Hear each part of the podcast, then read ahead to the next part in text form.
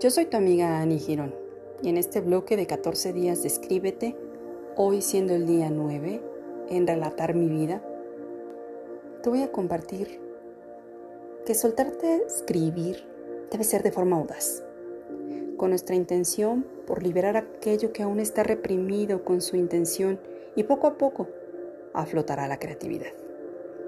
Ahora, hacer una síntesis de toda tu vida puede requerir más de cinco cuartillas Cualquier tema es circunstancial.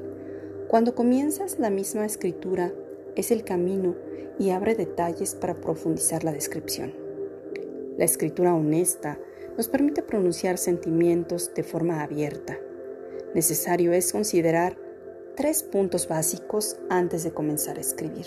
Número uno, el tiempo. Número dos, el escenario. Y número tres, los diálogos. Poco a poco iremos rescatando el, significado de las imágenes y las palabras que nos darán las claves para aceptar lo sucedido, enfocar y liberar la emoción que nos generó y tener el corazón bien puesto para vivir en frecuencias más altas, es decir, en positivo. Yo soy tu amiga Annie Girón. Gracias, gracias Gracias y regálate escribir.